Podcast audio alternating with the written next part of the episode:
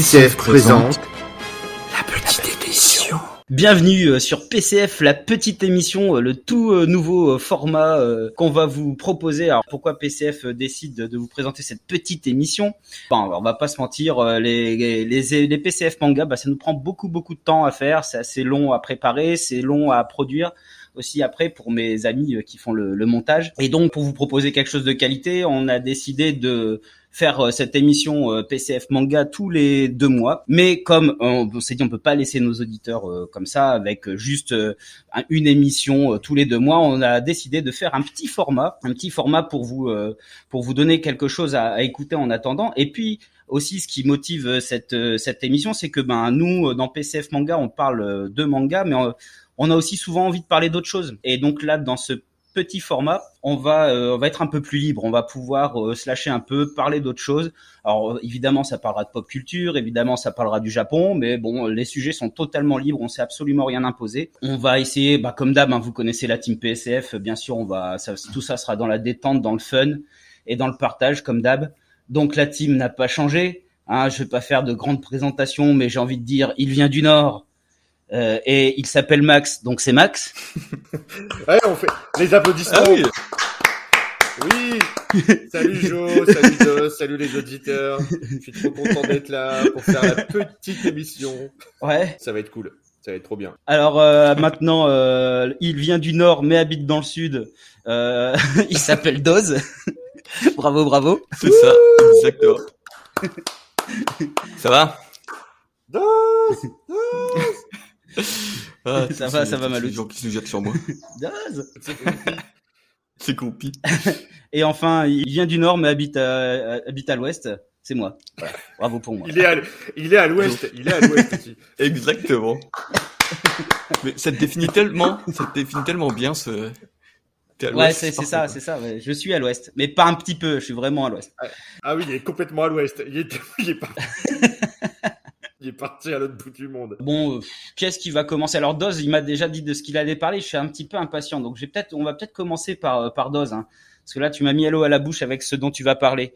Tu peux y aller, Malou, exprime-toi. Bah écoutez, euh, sur cette première petite émission, on va rester dans la culture japonaise pour pas trop perdre les gens. parce qu'on va pas parler de manga, donc je parle pas de manga.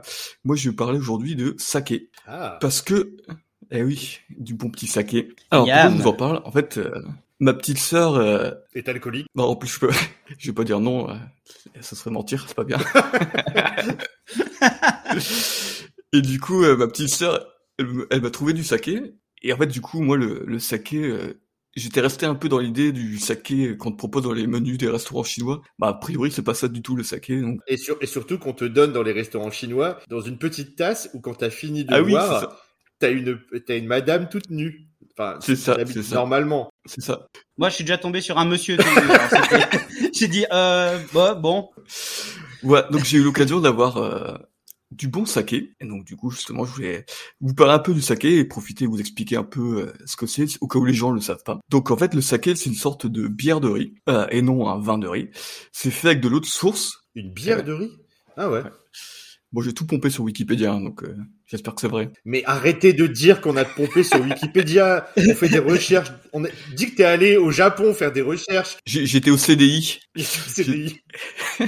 T'as été voir des grands maîtres du saké et tout ça. Enfin, fais comme si on était Elise Lucet, je sais pas. Euh...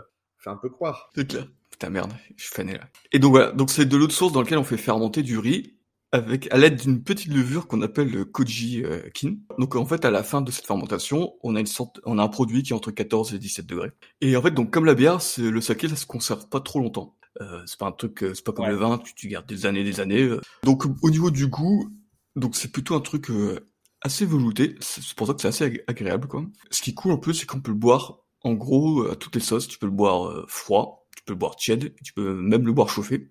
Et en fait, euh, j'ai essayé les trois, hein, et en fait, c'est, ça passe nickel à chaque fois. À la suite, t'as essayé les trois à la suite, Bien sûr. et après t'as, t'étais dans, t'es- dans quelle étape? Bah, j'ai essayé de lire un manga, mais que j'ai commencé par la gauche, et donc je comprenais plus rien, quoi. Ça marchait pas de terrible, quoi. Est-ce que quand tu bois du saké chaud, c'est comme le vin chaud, l'alcool il s'est évaporé? Non, franchement, je sais pas.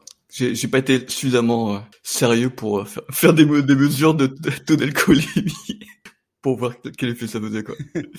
non, non, j'ai pas fait ça. Quoi. Bah, euh, moi, alors, je t'avoue, j'ai déjà essayé euh, le, le repas au, au saké chaud. Euh, c'est c'est quelque chose, c'est sympa. Hein. C'est sympa. Moi, je pensais pas forcément apprécier, j'ai vraiment apprécié. C'est c'est autre chose. En, en même temps, est-ce qu'on a déjà essayé de boire des trucs chauds euh, autres que le saké. Ouais. Si, de la bière chaude quand on était jeune. les momos, les momos de pastis quand on était en festival de musique, c'était bien chaud aussi. c'est clair. c'est resté la journée à 35 degrés.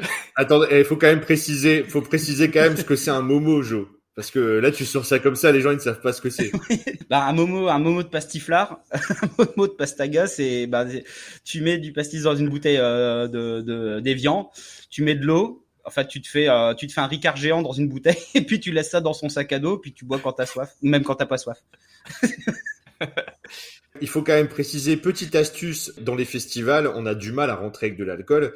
Donc nous, à l'époque, on, met, on, mettait ça euh, dans des petites bouteilles 50 centilitres d'évian, d'évian. On mettait la d'évian, on mettait la bouteille dans une boîte de Pringles et après tu rajoutais les trois derniers chips au-dessus et tu refermais la boîte.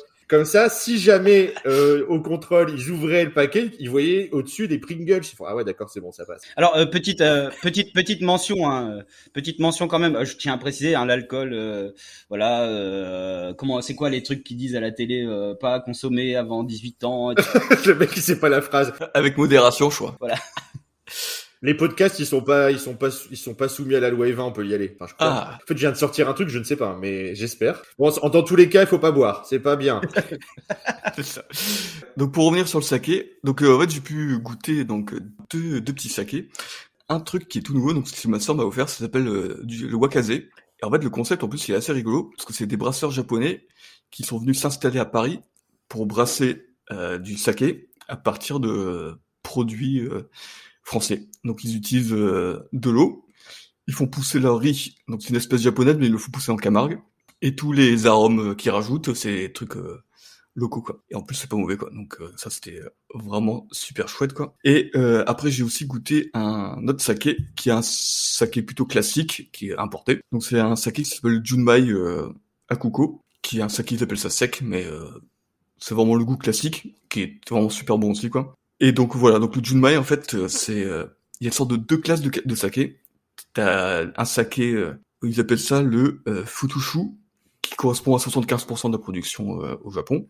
Et après, t'as 25, le 25% restant, ça s'appelle le Tokuteme Shushu, qui est une sorte de saké premium. Quand je me mettrai, quand je pourrais avoir l'occasion de mettre mettre la main dessus, j'essaierai de, de nouveaux sakés quoi. Moi je sais pas si vous, en avez déjà bu un peu ou. Bah ouais, moi euh, j'arrive à en trouver ici en Martinique, hein, j'arrive à en trouver en cave. Et euh, bon pareil, c'est un peu cher, mais alors je n'en prends pas souvent, mais ça ça peut arriver, oui, ça peut arriver. Et bon c'est vraiment exceptionnel, c'est vraiment pour se faire plaisir quoi, ça c'est clair. Mm.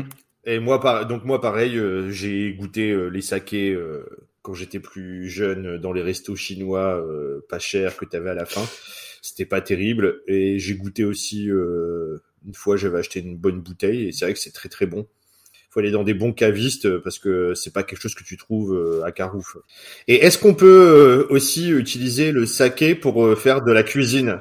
Non, non, j'ai même pas essayé, mais en fait, je c'est même pas venu quoi. Je suis sûr qu'on peut déglacer au saké. Dans les marinades, tu peux mettre une cuillère de saké et il y a le mirin aussi, le mirin aussi qui est qui est vachement utilisé, mais le saké, tu l'utilises pour dans des marinades, si tu veux faire des yakitori et tout ça, tu utilises un peu de saké. Hein. Vous connaissez pas le fameux repas euh, très connu, euh, je crois que c'est sur une île du Nord euh, à Honshu, le coco saké? Non. C'est comme du coco vin en fait. Genre n'importe quoi. Tu, sais ce que tu disais, Doz? j'ai vu aussi à une, émission, il y a des Français aussi qui ont fait du, qui font du saké à Paris qui ont ouvert une distillerie et ils font pareil avec du riz camarguais parce que c'est un riz rond qui ressemble aussi. Et en fait, tu sais, euh, je pense il y a une grosse différence aussi, c'est sur le traitement du riz parce qu'il y en a qui le polissent et le niveau de polissage va donner différents types de saké. Et les Français qui le faisaient, ils polissaient pas du tout le riz, ça donnait un saké super trouble, mais apparemment qui avait un goût assez incroyable. C'est le, le, polissage des grains de riz apparemment super important euh, suivant le type de saké que tu veux produire.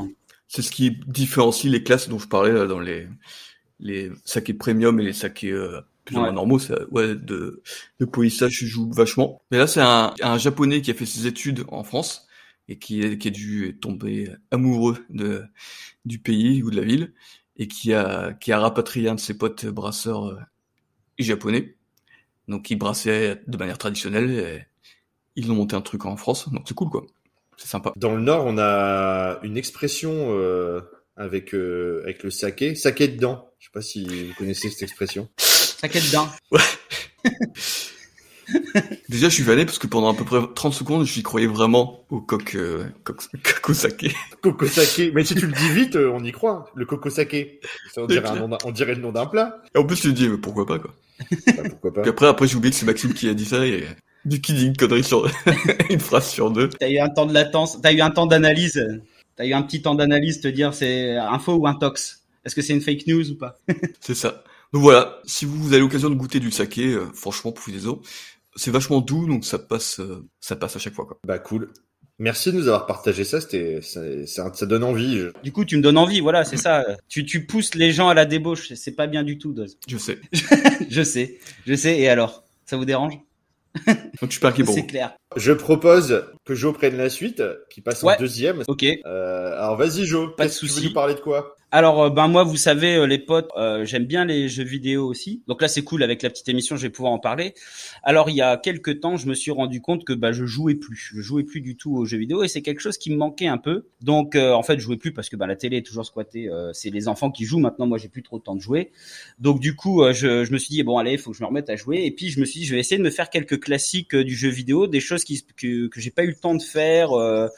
Euh, pour euh, différentes raisons. Et là, je vais vous parler des jeux de Fumito Ueda, qui est un concepteur de jeux vidéo euh, japonais, qui a fait ben, en fait ce qui est pour beaucoup des œuvres d'art vidéoludiques. Alors là, euh, je vous parler de Ico et Shadow of the Colossus Ah, que j'ai oui. trouvé en, en version euh, remasterisée HD euh, sur PS3. Et c'est bien parce que c'est l'occasion pour moi de. J'ai tellement entendu parler de ces jeux euh, que ben du coup je vais vous en parler parce que j'ai fait le premier, j'ai commencé le deuxième. Et en fait, pourquoi je me suis penché sur ces jeux-là, c'est qu'à chaque fois que je lisais des, des critiques, je voyais des choses, des commentaires incroyables comme jeu extraordinaire, une véritable œuvre d'art, euh, euh, un jeu poétique. Alors pour avoir fait, je vais vous parler surtout du premier Ico que j'ai fait euh, il y a quoi, j'ai défini il y a, il y a un ou deux mois. Effectivement, je comprends. Il y a des gens qui qualifient ça d'œuvre d'art. C'est très beau. Il se dégage quelque chose de ce de ce jeu qui est quand même assez incroyable. Alors en gros, on a un petit personnage. Euh, qui doit avoir, euh, peut-être 14 ans, euh, qui est amené de, on, a l'impression qu'il est prisonnier, il est amené dans une espèce de d'immense château au décor assez magnifique. Et en fait, il, est- emmené là, et puis euh, il va entendre les cris d'une fille. En fait, on a une histoire euh, de sorcière et de fille qui est retenue prisonnière par une sorcière. Alors on ne sait pas du tout pourquoi, on ne sait pas du tout comment, on ne sait pas pourquoi lui il est prisonnier, qu'est-ce qu'il fout là, et on ne sait pas du tout ce qu'on a à faire en fait. Et en fait, c'est à nous de rentrer dans le monde parce qu'il n'y a aucun dialogue. Alors si parle, mais il parle une langue qu'on ne comprend pas. Il n'y a aucun dialogue, il n'y a pas d'explication. C'était au milieu d'un, d'un, d'un- d'une immense architecture et en gros, c'est à toi de, de d'errer là-dedans et de comprendre ce que tu as à faire. Et en fait, ce qu'il y a de beau dans ce jeu, et c'est là où se trouve la, la poésie, c'est que les décors sont magnifiques. Il y a, ils sont immenses et le personnage est tout petit. Et en fait, on doit sauver la fille qui euh, se, qui se retrouve prisonnière de la sorcière. Et elle, si vous voulez, euh, elle n'a rien. Donc en fait, on doit la prendre par la main pour l'emmener à certains endroits pour débloquer des passages, etc. Et donc en fait, c'est très beau parce qu'en fait, on doit vraiment sauver la jeune fille. Quand on la tire par la main, on- il y a vraiment un sentiment d'urgence, de vraiment, on sent que la, jeune fille est complètement perdue, paumée, elle ne peut pas se libérer de l'étreinte de cette sorcière. Et en fait, on doit faire tout pour la délivrer. Et en fait, le gameplay est basé sur le fait de tenir cette petite fille par la main. Et c'est ça qui est beau en fait, c'est ça qui rend le jeu poétique. Il y a des ennemis à battre, sont des espèces d'ombres euh, qui sortent du sol et qui vont toujours essayer d'arracher la jeune fille euh, à vous, qui vont essayer de tout faire pour la garder prisonnière et de l'arracher. Alors il y a des moments qui sont vraiment euh, tendus, c'est-à-dire que vous êtes là, pisse, en train de vous balader, il y a une zone qui est à peu près safe et d'un seul coup vous avez des ombres qui arrachent littéralement la jeune fille de vos mains et qui veulent l'emmener dans un dans un espèce de, trou de néant sombre pour la garder captive. En fait, c'est pas juste ni les décors, c'est surtout le gameplay. Et alors c'est ça, c'est le gameplay qui fait que c'est très beau. Alors, quand ça, le jeu est sorti, ça a divisé la communauté des joueurs. Il y en a qui ont tout de suite compris ce qu'a voulu faire le créateur du jeu, et il y en a qui n'ont pas compris parce que les phases de bagarre, parce qu'il y a un moment où on doit battre ses ombres, mais en fait, on a juste un bâton et il y a que deux coups en fait. Enfin, on appuie toujours sur le même bouton et il faut, il y a que deux coups. Donc, il n'y a pas vraiment de scène de combat à proprement parler comme dans pas mal de jeux. Mais c'est justement ça en fait qui fait qu'on est en stress à cause de ça parce qu'on n'a pas d'armes, on a juste un bâton et il y a des ombres et il faut qu'on se démerde avec ça. Tu. En fait, il y a des gens qui disaient ouais bon ben Fumito Ueda en fait c'est une feignasse, il fait des trucs, euh, les décors sont vides euh, et puis euh, il n'y a pas vraiment de combat. Et en fait c'est exactement ce qui rend le jeu magique. C'est il a donné d'ailleurs naissance à un style qui s'appelle le design by subtraction. Ça veut dire en enlever enlever tout ce qui est superflu, enlever tout ce qui est superflu pour juste garder l'essentiel et donner quelque chose d'incroyable au gameplay. Et vraiment donc si vous connaissez pas ces jeux, et je viens de commencer Shadows of Colossus, c'est pareil, on est dans des décors immenses, très vite, où on s'en sent tout petit, on n'a aucune idée de ce qui se passe, et on doit battre des, des, des, des, titans, en fait, qui sont absolument énormes, et on est à la fois subjugué par ces titans qui sont incroyables, et on doit essayer de, de trouver un moyen de, de les battre. Et euh, c'est pareil, c'est très très beau. Il y a pareil la musique, c'est juste des ambiances sonores. Il y a quelquefois des musiques à des scènes clés qui vont te faire t'envoler, c'est cool. Mais c'est pareil, tout est fait. Euh, c'est des jeux minimalistes en fait. Je pensais pas prendre mon pied avec ce type de jeu et franchement, c'est génial, c'est génial, c'est génial. Si vous avez l'occasion, ceux, ceux qui veulent faire des jeux sympas, qui ont qui jouent plus depuis longtemps, qui veulent vraiment se faire plaisir, Ico, Shadow of the Colossus. Et puis il y a The Last Guardian aussi sur PS4 je vous invite à faire ces jeux qui sont ben qui sont des classiques. Tu peux rappeler c'est sur quelle euh, console euh, du coup que tu as trouvé toi? C'est sur PS3, c'est ça? Je crois que pour pas dire de bêtises, je crois que Ico était sorti sur PS2 à la base, mais ils ont fait une version remaster en HD sur PS3 et vous avez les deux jeux il y a Ico et Shadow of the Colossus. Moi, c'est cette version-là, une version PS3 avec les deux jeux. Donc PS3. Donc vraiment, je vous invite. C'est si vous avez, euh, si ça fait longtemps que vous n'avez pas joué, que vous voulez jouer vraiment un truc sympa, bah, et si, bah là, en fait, on a un peu, aussi un peu l'impression vraiment de, de, de jouer un, un, un, bon manga euh, japonais en fait. Aussi, il y a, il y a une ambiance qu'on peut retrouver dans beaucoup de, de films d'animation en fait. C'est ça aussi qui est génial c'est qu'il y a vraiment une super ambiance qu'on peut retrouver. Il y, a, il y a, vraiment beaucoup de choses typiquement japonaises dans ça. Et ce mec-là, Fumito Ueda, bon bah c'est c'est un génie. Maintenant, ça y est, euh, la communauté n'est plus divisée quant à ses jeux. Tout le monde reconnaît que c'est un c'est un génie quoi.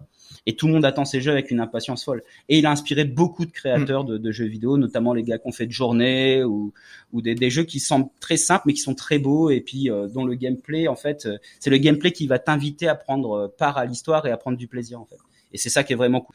Mais après, peut-être, je sais pas si ça se trouve sur Steam ou quoi, si on peut jouer à ça sur PC. Je, je pense. Donc, euh, à voir. Moi, de, pour ma part, c'est pareil. Ça fait un moment que je ne joue plus à, à des à certains jeux. La dernière fois que j'ai joué à un jeu, c'était euh, le Zelda sur sur euh, sur Switch. Donc, c'était quand même un très grand jeu. Je recherche quand même des grands. Pour ma part, je recherche aussi des, des, des grandes émotions quand je joue à un jeu.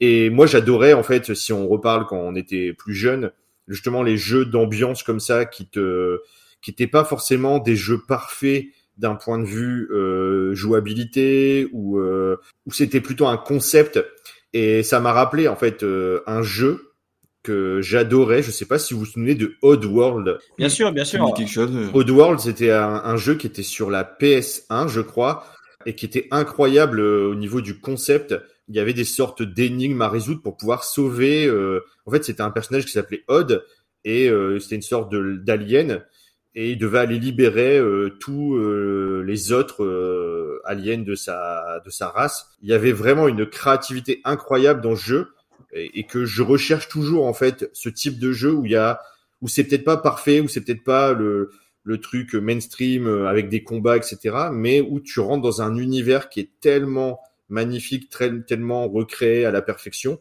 où tu ressens des choses, des émotions que bah, ça donne super envie. Franchement, j'ai une PS3. J'ai peut-être essayé de me le trouver parce que ça donne vraiment envie ce que, ce que comment t'en as parlé, jeu. Ico et Shadow of Colossus. En occasion, tu peux trouver ça pas cher. Ouais. T'en as entendu parler de ces jeux-là. C'est vraiment des titres que tu, tout le monde connaît. Et pourtant, pas tant de gens que ça y ont joué, je pense, mais c'est des jeux mythiques. Donc, euh, c'est vrai que T'en as très bien parlé, ça donne envie. Et des petites trouvailles comme ça, c'est clair que ça fait du bien, quoi. Moi, je me rappelle, bah, bon, je joue plus trop à ce genre de jeu, mais je me rappelle euh, des jeux comme ça d'exploration, c'était Myst.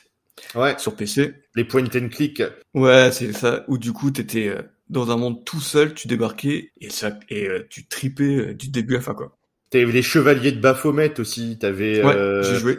T'avais Monkey aussi, Island euh, aussi, Monkey, Island qui était. C'était génial quoi. C'était génial ces jeux et c'est vrai que c'est un, un style, un genre qu'on ne le fait plus. Et pourtant, c'est des jeux qu'ils pourraient avoir sur euh, facilement sur euh, smartphone, ce type de jeu. Mm. Et je sûr. sais pas pourquoi euh, on développe Ouais. pas des des jeux comme ça euh, à univers. euh, parce que Myst, c'était un truc de fou. T'étais vraiment dans un univers en plus cyberpunk un peu. Je, enfin, je Ouais. peut-être avec un autre. Si c'était futuriste minimaliste, tu vois. T'as des grandes, des grandes sphères en métal. Ouais, c'est ça. Et tu, et tu savais pas pourquoi t'étais là. Bon, c'était ultra dur, mais c'était assez jouissif. Quand tu arrivais, t'étais content. Putain, ouais. Enfin, au bout d'un moment, tu pétais un plomb, tu cliquais sur tout l'écran, tu pour essayer de trouver la solution. Parce que le but, c'était de trouver le bon truc et tu faisais l'écran de haut en bas, comme ça. C'est clair, quoi. Putain, c'était dur, quoi. Ouais, bah je vous invite à, si vous pouvez, faire un petit peu, euh, voilà, moi c'est ce que je fais en ce moment. Je me fais un petit peu de rétro là sur des bons jeux et euh, que j'avais pas eu l'occasion de faire. Et puis, euh, ben voilà, je, je vous en parlerai de temps en temps. Justement, je vais profiter de la petite émission pour vous parler de quelques jeux que j'aime bien et que j'aime bien, euh, j'aime bien refaire et de ça, et toujours un peu dans la pop culture japonaise. Euh, voilà, donc allez-y, allez-y les gars. Vous allez voir. Si vous le faites, vous m'en direz des nouvelles. Hein. Euh, N'hésitez pas. Ici, nos auditeurs ont eu l'occasion. euh, ben c'est pareil. Hein, faites, laissez dans les commentaires ce que vous en pensez. euh, mais je sais que ces jeux-là font l'unanimité maintenant. Donc voilà. Max, Max, il reste plus que toi, Malout. Tu vas nous parler de quoi là? Surprise aussi. Alors, je vais vous parler d'une de mes idoles. Et c'est marrant. Alors bon, je vous donne déjà un indice, mais tu vois, on, on- on a démarré cette petite émission en se disant qu'on voulait parler d'autre chose, et finalement, on va rester tous les trois dans le Japon. Donc, je vais vous parler en fait de vraiment de quelqu'un que j'admire euh, plus que tout. C'est vraiment euh, pour le coup euh, le terme idole, c'est un, un peu exagéré parfois, mais pas pour lui. Donc, si je vous parle de quelqu'un qui est cinéaste, acteur, animateur de télévision, humoriste, artiste peintre, écrivain, est-ce que vous pensez à quelqu'un? Et japonais, bien sûr, du coup. Patrick Sébastien. non. Alors, je vais vous parler aujourd'hui de Takeshi Kitano. Patrick Sébastien, il a fait, il fait tout ça. Hein. Oui, c'est vrai. Non, mais je sais pas s'il est peintre, euh, Patrick Sébastien. Il doit dessiner, il, a dessiné des tubs, je crois. C'est ça. Je vous parle, aujourd'hui- je vais vous parler aujourd'hui de Takeshi Kitano, donc qui est, euh, que j'ai connu euh, d'abord en tant que réalisateur. À l'époque, euh, on parlait la dernière fois dans, dans PCF Manga des vidéoclubs. Je traînais pas mal dans un vidéoclub euh, à, Lille où il y avait beaucoup de, films euh, d'auteurs. Et je me suis euh, un, jour je me suis intéressé en fait au rayon asiatique. Et je suis tombé par hasard sur sur sur un film qui s'appelait Anabi et ce film là il m'a complètement bouleversé. C'est devenu un de mes films préférés euh, c'est dans vraiment dans mon top 3 il m'a bouleversé complètement en fait je l'ai vu plein de fois depuis c'est c'est un film incroyable plus tard je me suis in- intéressé en fait euh, à, à Takeshi Kitano justement et euh, bah, j'ai découvert que c'est quelqu'un qui est vraiment très intéressant. Il a un autre nom, il s'appelle Beat Takeshi aussi. Il a deux noms en fait. Et Beat Takeshi, c'est un Mm. peu son nom au Japon d'humoriste. Parce que ce qui est incroyable, c'est que nous, en Europe, euh, et même dans le monde, il est plus reconnu en tant que réalisateur ou acteur, alors qu'au Japon, il faut savoir que Beat Takeshi, c'est un présentateur de télé, donc c'est pas si con que ce que t'as dit euh, Patrick Sébastien, parce que c'est pas loin. C'est une sorte de Patrick Sébastien, mais beaucoup plus euh, extrême. On va dire plutôt c'est une sorte de Coluche au Japon. Il est, dans le monde des médias depuis euh, 30, euh, plus de 30 ans. Et c'est une immense star qui, que tout le monde connaît. Il a, il a fait des émissions de télé euh, mythiques. Il y en a certaines qui sont arrivées chez nous. Takeshi Castle, je sais pas si vous avez déjà vu. Ouais. Euh, c'est vraiment une sorte d'interville japonais avec des épreuves complètement cons, extrêmes. euh, Et c'est à la fin, tu le vois, euh, il est lui-même oui, dans les chars. oui, oui, c'est à la fin, euh, c'est le boss de fin en fait, euh, Beat Takeshi. Il est Oui, sur un char, il, il, il tire avec des lasers sur les autres. Et donc en fait, euh, ce, ce gars-là, euh, il a démarré en fait euh, au Japon euh, en faisant du ce qu'on appelle du manzai. Donc le manzai, c'est vraiment un type d'humour japonais où il y a deux gars sur scène. Ils parlent très très vite et ils disent plein de trucs en, impro, mais à une vitesse folle en fait. Et donc il a démarré comme ça. Il s'est fait un jour euh, connaître. euh, il était devenu, ils étaient devenus très très célèbres. Et un jour, il a décidé d'arrêter. Euh, il a continué après à faire le comique en solo et euh, à faire des émissions de télé. Et un jour, en fait, il a euh, tourné il a été repéré par euh, Nagisa Oshima, qui est un des plus grands réalisateurs japonais, qui l'a fait jouer dans son premier film, Furio. Donc Furio, c'est un film qui a, qui a, eu un succès international. Et dedans, il y a David Bowie. Et ça raconte un, un prisonnier qui est, qui est, pendant la guerre du Pacifique, bah, il, est, il est pris par les Japonais. Et en fait, euh, Takeshi Kitano, il joue là, le petit lieutenant euh, qui fait la misère à, pendant tout le film à, à, David Bowie. C'est un, un psychopathe et tout. Et donc de là, il a été reconnu en fait euh, comme un acteur qui pouvait faire des choses sérieuses. Il a euh, été derrière euh, pris pour pour jouer dans un film de Kinji Fukasaku, qui est un réalisateur aussi très très très connu au Japon, qui a fait beaucoup de films de yakuza, tout ça dans les années 70. Et en fait, pendant le film, le réalisateur il est tombé malade et il a dit bah tiens je vais reprendre le film. Ce film s'appelait Violent Cop. Ah, Violent Cop il est et ça a eu un énorme succès. Il a créé son personnage très dans dans l'intériorité. Il y a aucune expression et en fait il a créé un style de cinéma que j'adore, qui est un style de cinéma qui est très avec des plans fixes et d'un coup il y a des excès de violence monstrueux et après des gros trucs complètement absurdes.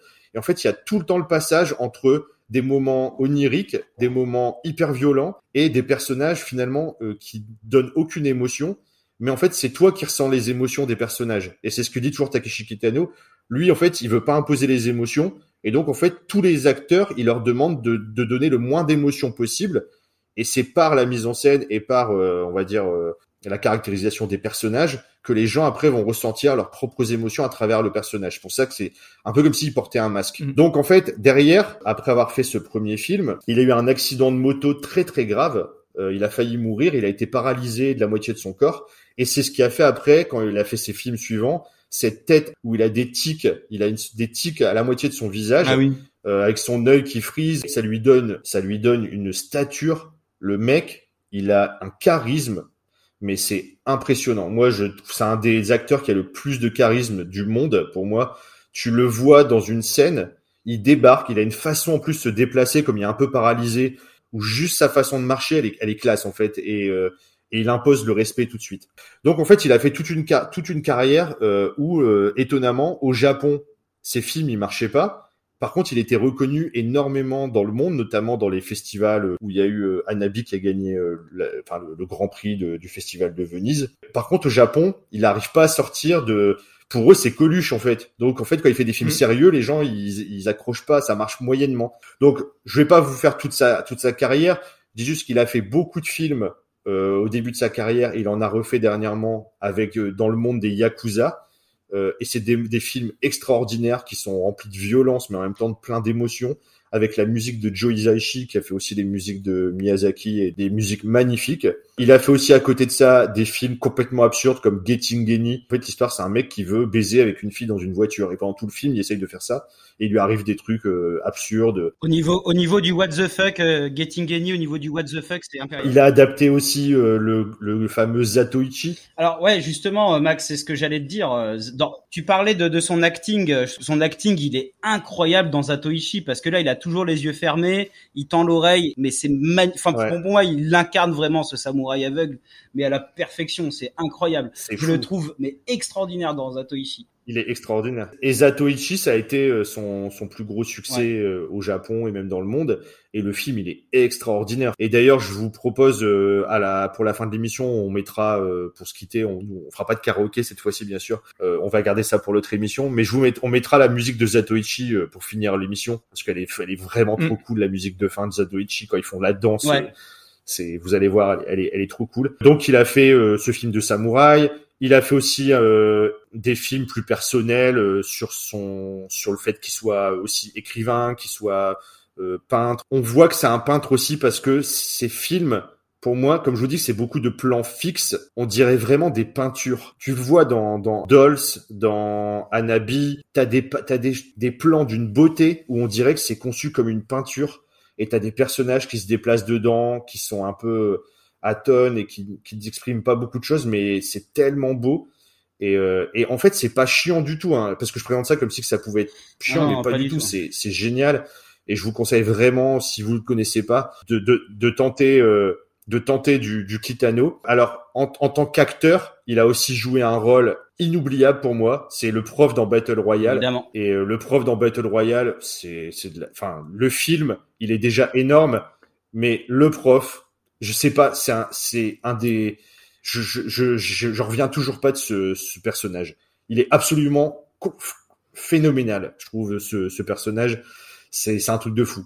Donc, euh, je sais pas comment l'exprimer mieux que ça, mais Kitano, euh, c'est, c'est un acteur monstrueux. C'est- un génie, ça, il y a pas de, y a pas de doute. Il est, il, il est talentueux sur plein de choses, et puis surtout, c'est un mec qui est tellement pas, euh, il, il est pas dans la, dans le politiquement correct. Tu vois, il a fait beaucoup de scandales au Japon. C'est quelqu'un qui exprime en fait tous les, toutes les choses un peu sombres de la, du, des du, du Japon.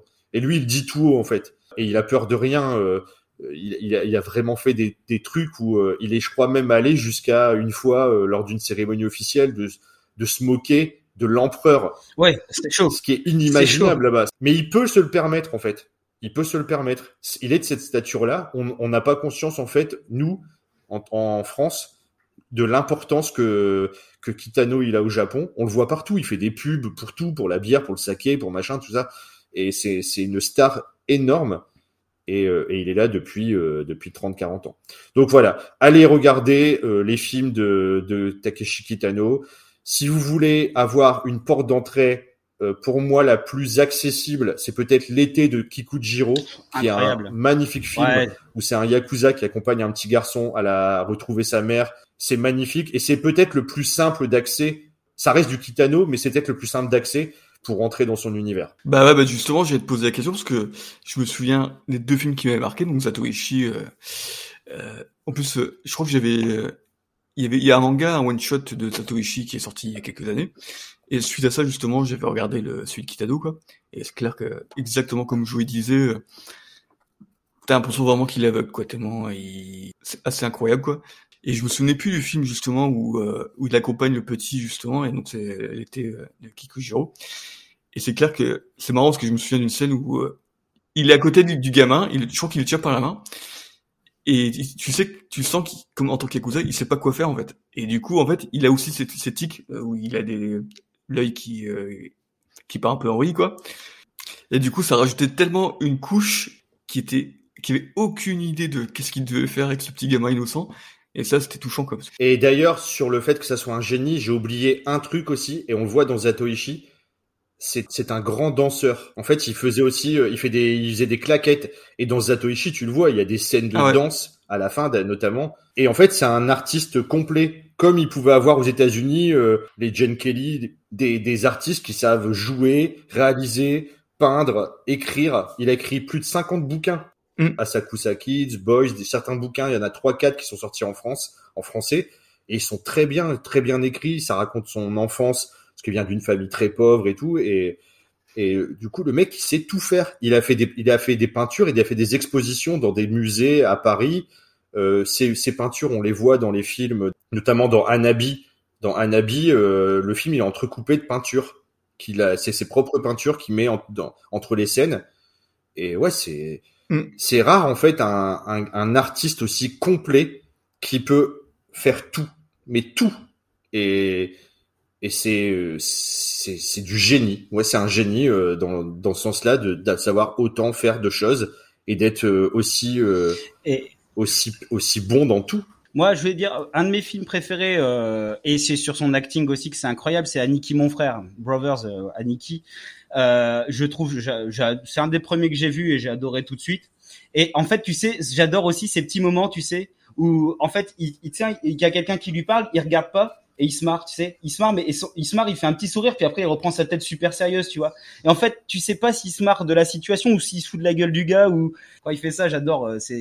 Et Aniki mon frère, c'est, j'adore ce, film.